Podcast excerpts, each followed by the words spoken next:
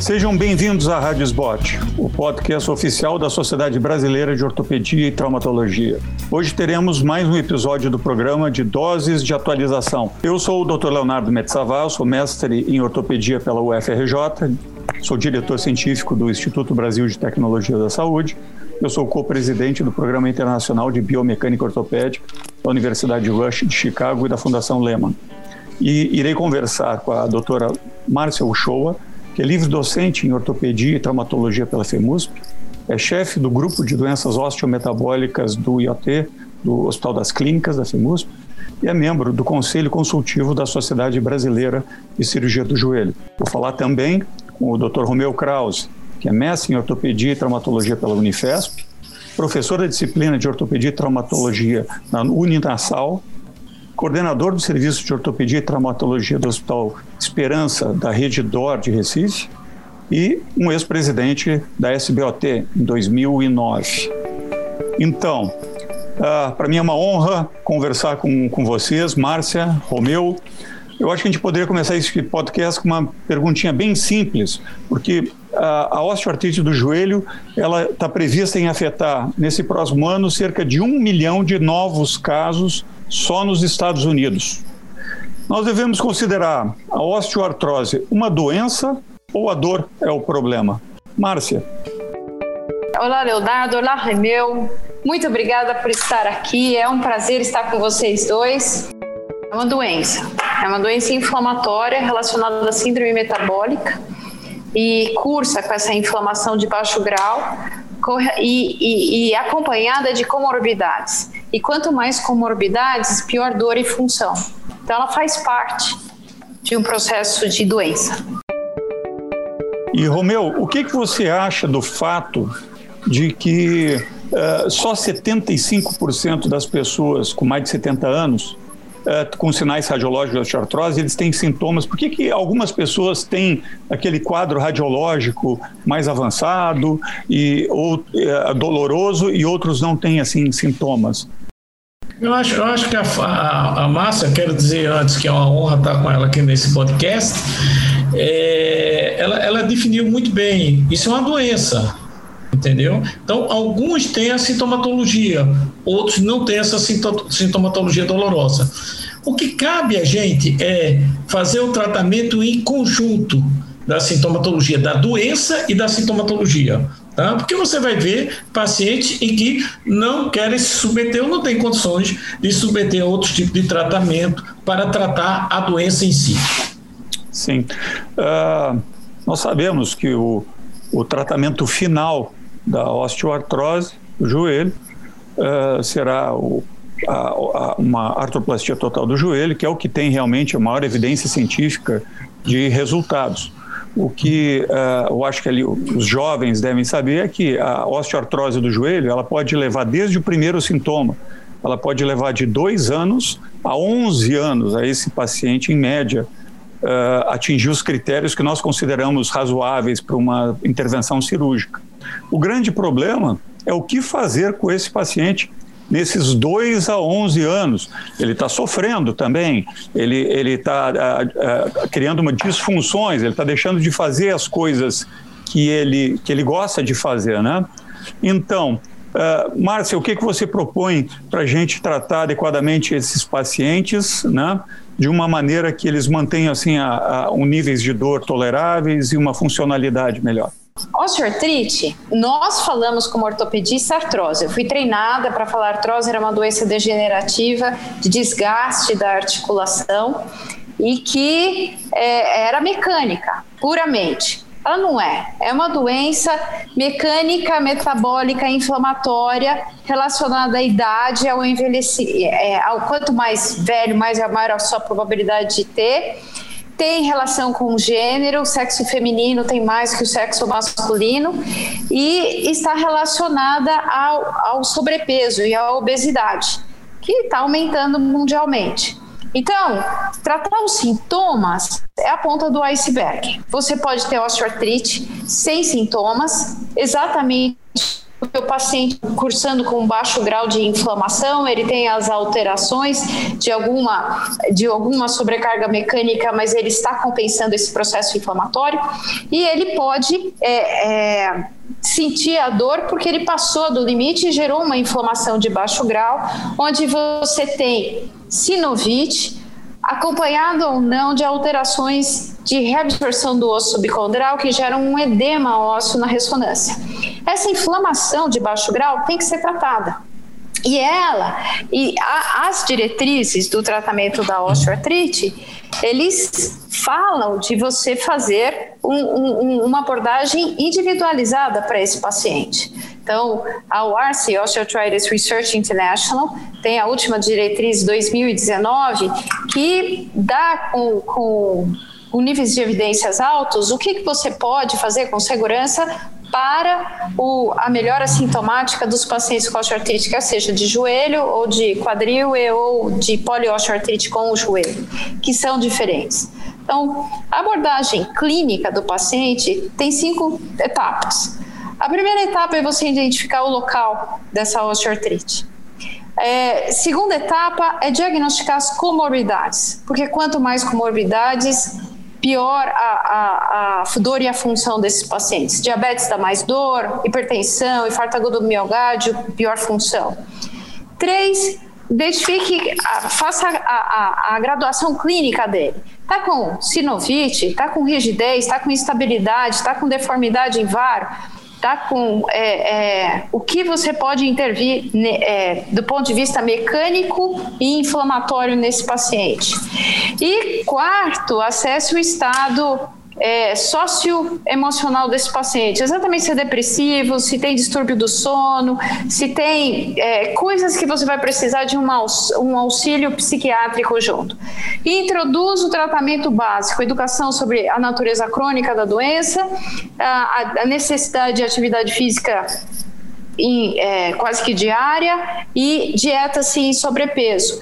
E conforme as comorbidades, se não tem comorbidade, introduzir anti-inflamatório, ou se justamente quanto mais comorbidade tem, mais a injeção e tratamentos intraarticulares são bem-vindos.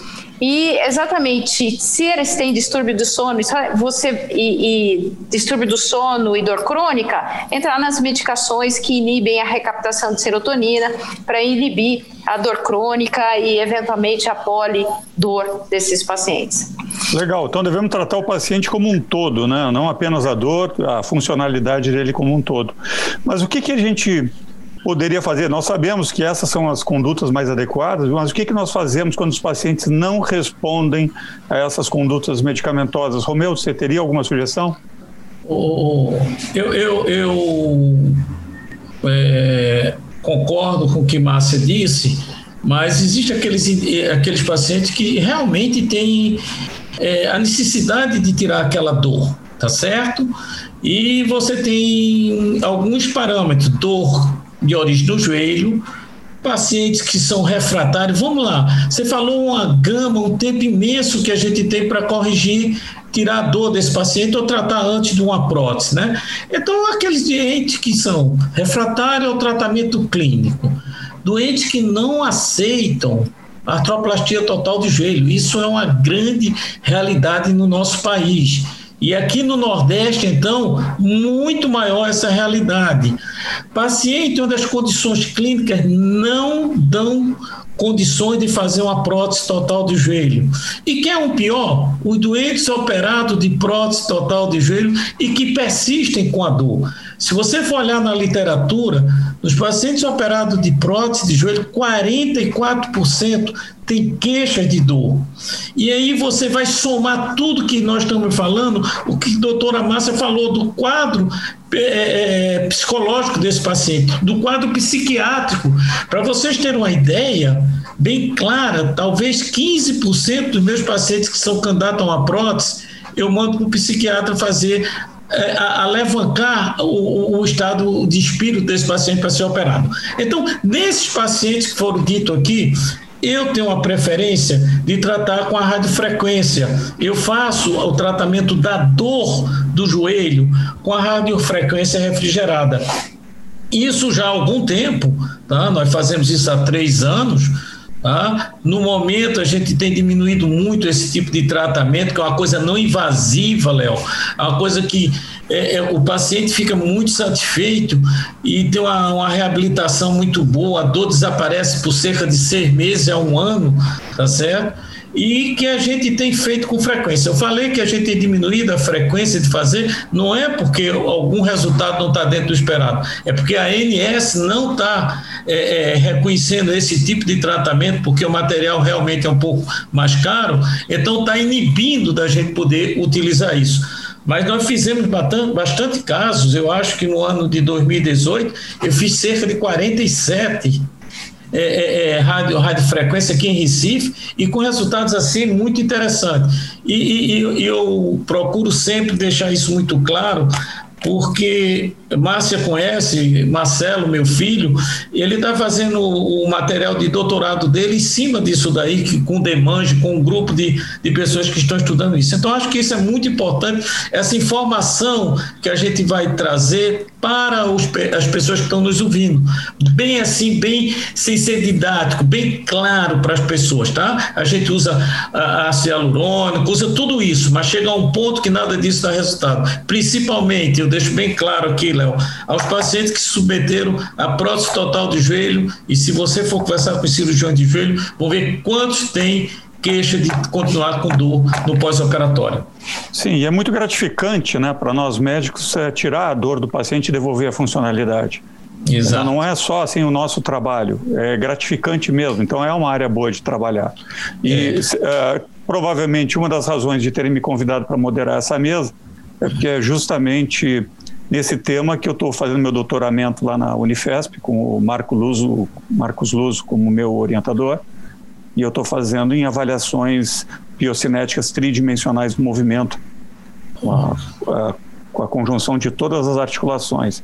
E a gente vê também que existe uma outra fatia bastante importante de pacientes com dor, inclusive pós-artroplastia, são os pacientes que uh, têm dor por sobrecarga vinda de outras articulações.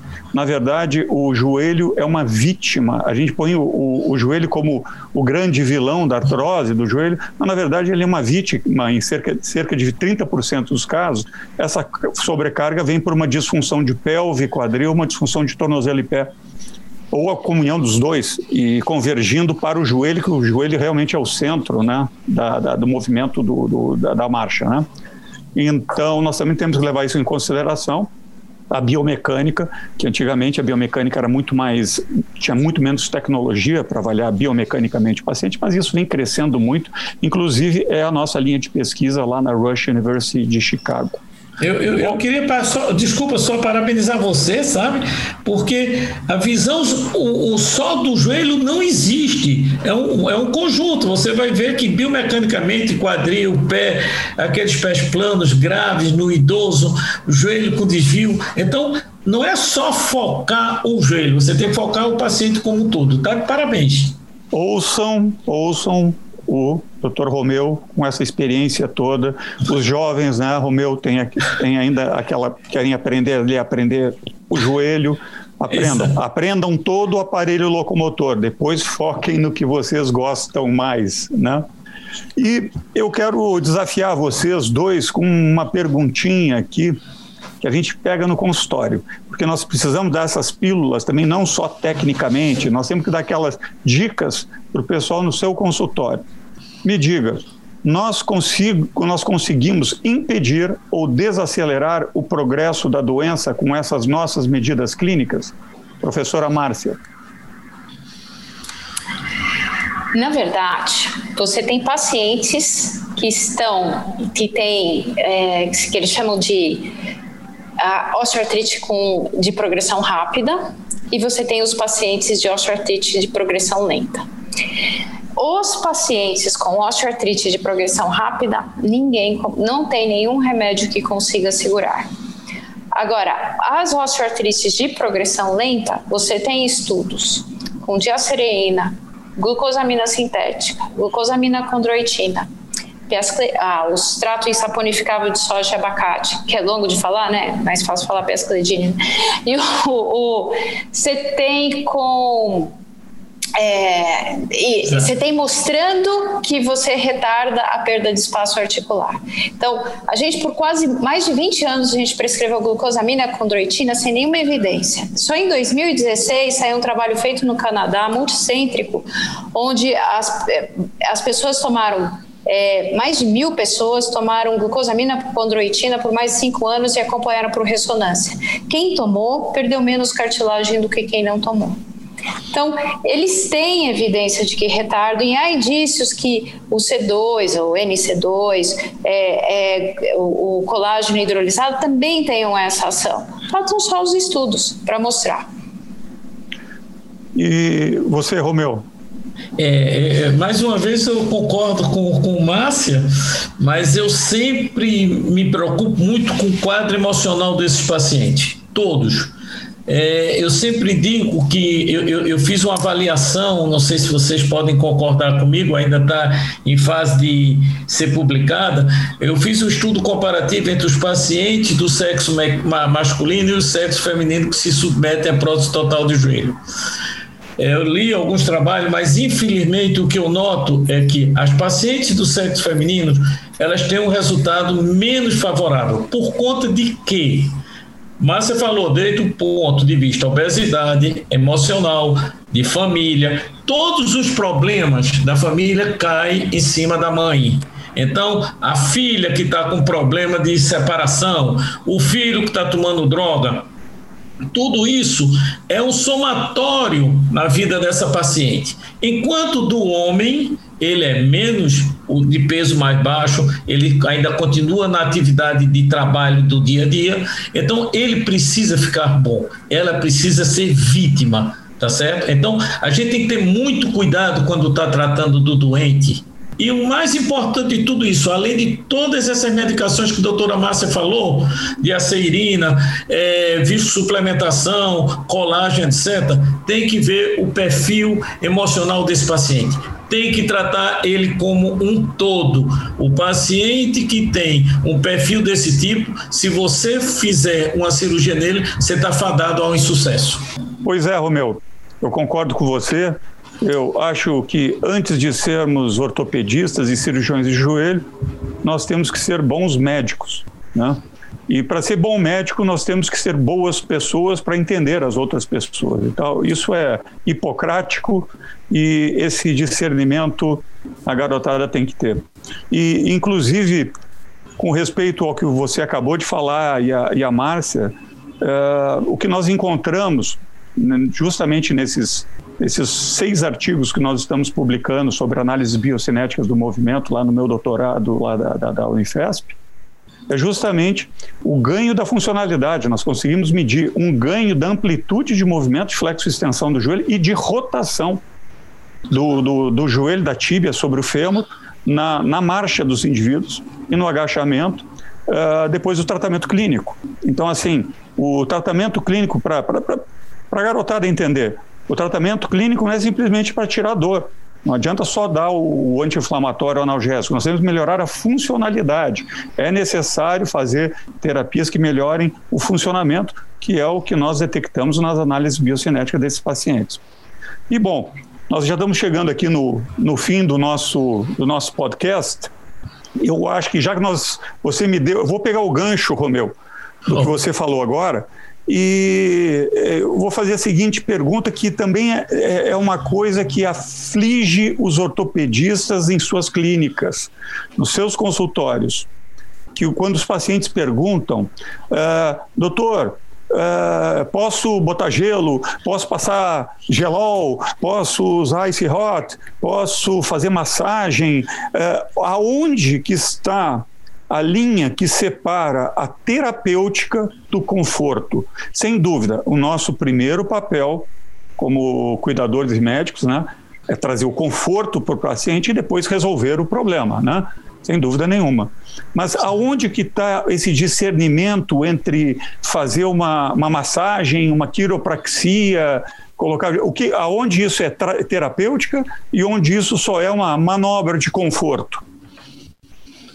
É, é, se, se, você está perguntando a mim diretamente, eu acho que ele, ele coloca as duas coisas, uma manobra de conforto e uma terapia. Tá certo?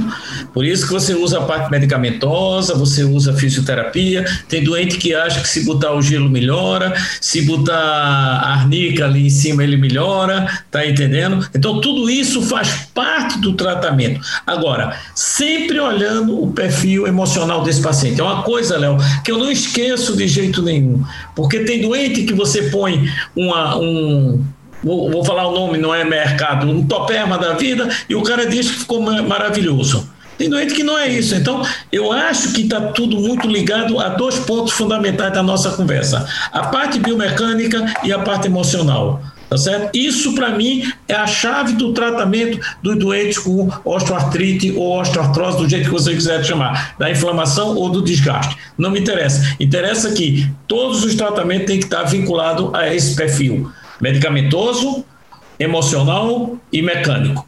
Esse é o trio que faz com que a gente tenha sucesso no tratamento. E não partir logo, ah, você vai fazer uma prótese. Não é essa a verdade do, do, dos fatos, tá? Então, essa é a minha percepção de como tratar o paciente dessa maneira.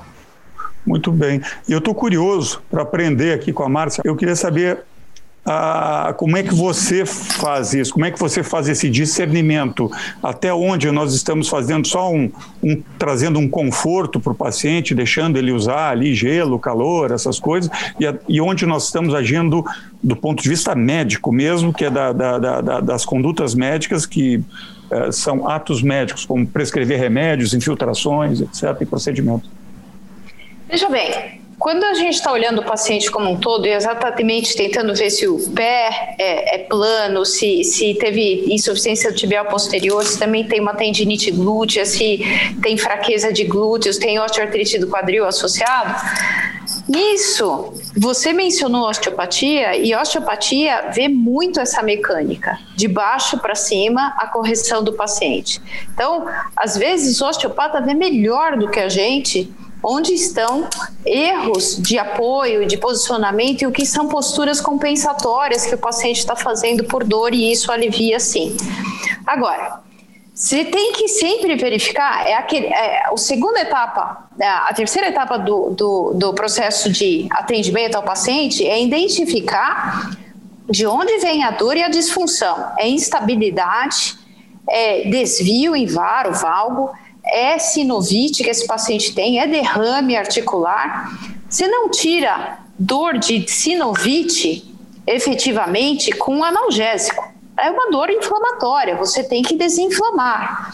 Então, quando você olha o paciente, realmente tem que ver o paciente como um todo, tem sinovite, você tem que agir como uma forma anti-inflamatória, quer você vai injetar corticoide intraarticular ou você vai dar um, uma, um corticoide intramuscular, sistêmico que seja, ou você vai dar uma medicação oral, isso depende das comorbidades do paciente e o quanto que está localizado ou é sistêmico isso. São os dois joelhos? São os dois joelhos e a coluna?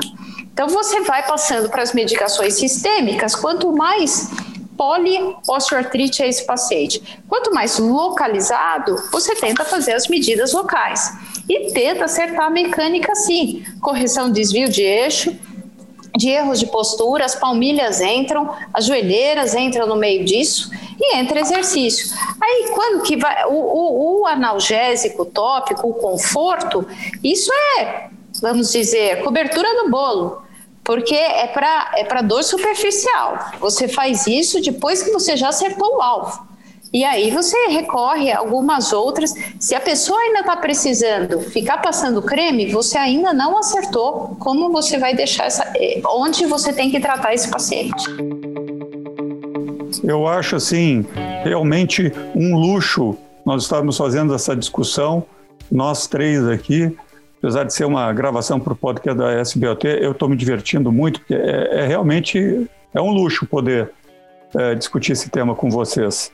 Né? Eu acho que a Márcia fechou com chave de ouro, mostrando que nós médicos nós temos que ser, na verdade, os maestros dessa orquestra, que não é só osteopatia, tem diversas técnicas, Mulligan, Mackenzie, uh, cadeias musculares, GDS, Léo Busquet, uh, miofaciais, neurofaciais, tem diversas uh, abordagens fisioterapêuticas ali que são efetivas e vários medicamentos. Nós podemos tratar localizadamente com infiltração de corticoides, mesoterapia, remédio local gelo. Podemos tratar também com remédios sistêmicos quando são poliartralgias. A gente tem que avaliar o paciente como um todo, como o Krause falou.